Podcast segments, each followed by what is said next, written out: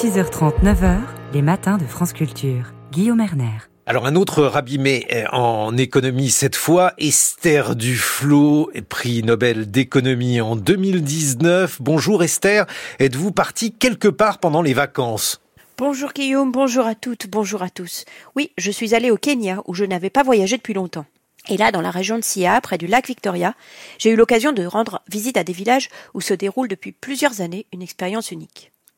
Une équipe de chercheurs dirigée par Tavni Souris évalue l'idée qui avait été proposée pour la France par Benoît Hamon lors de sa campagne pour les élections présidentielles, celle d'un revenu de base universel. Un revenu de base garantit à chaque adulte un transfert financier minimal, sans condition de ressources ni d'activité. Souvenez-vous de la conversation que nous avions eue il y a quelques semaines sur les contrôles du RSA, Guillaume. Avec un revenu de base universel, il n'y a plus d'erreur de ciblage possible, pas de contrôle, pas de trop perçu, pas d'atteinte à la dignité des bénéficiaires. Le revenu est disponible non seulement pour ceux qui n'ont pas d'emploi, mais aussi pour ceux qui travaillent, dont certains gagnent très peu. Mais bien sûr, cela coûte très cher. Donc la question de l'utilité sociale se pose. Est-ce que l'argent est bien utilisé ou bien est-il gaspillé? Ces transferts garantis conduisent-ils ceux qui les reçoivent à se reposer sur leur coussin de sécurité et à travailler moins? Ce sont ces questions et d'autres auxquelles l'étude voulait répondre. Il y a donc un revenu de base au Kenya. Non, Guillaume, le revenu de base n'existe pas au Kenya, où comme dans beaucoup de pays pauvres, les minima sociaux sont quasiment inexistants. Pour cette expérience, l'ONG américaine Give Directly a levé suffisamment de fonds pour garantir dans 44 villages un transfert de 22 dollars par mois à tous les adultes du village, soit à peu près 5000 personnes, pendant 12 ans. Pas tout à fait un revenu pour la vie, mais pas loin. Ces villages ont été choisis au hasard parmi près de 300 villages.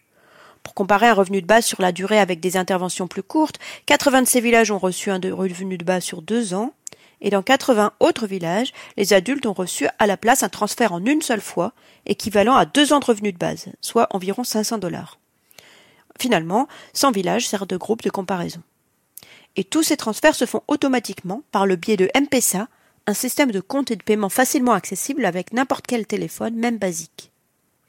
Les transferts ont débuté en 2018 et deux ans plus tard, les chercheurs ont collecté des données pour évaluer leurs effets.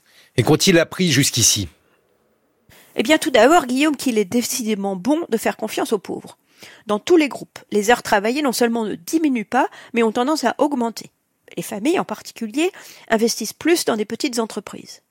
Ensuite, que les effets sont encore plus positifs quand la somme est transférée en une seule fois plutôt qu'en transfert mensuel pendant deux ans.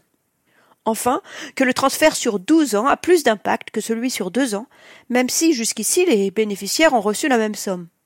Les familles sont davantage prêtes à investir quand elles savent que le programme est là pour durer. Les familles que j'avais rencontrées sur le terrain avaient reçu soit le transfert de 500 dollars en une fois, soit un transfert mensuel pour 12 ans. Elles avaient toutes commencé par construire ou améliorer leur maison.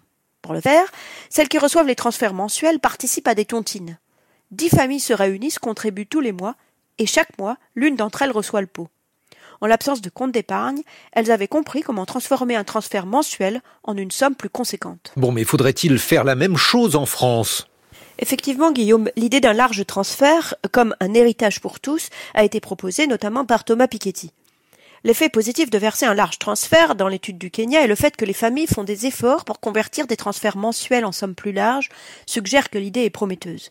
Mais il n'y a aucune recherche là-dessus dans les pays riches, et donc je ne peux pas vous dire quel effet cela aurait chez nous. Le plus urgent, c'est donc de mettre fin aux idées reçues et de tenter et de tester de nouvelles approches. En cela, il faut certainement imiter le Kenya. Merci Esther Duflo, 8 heures sur France Culture.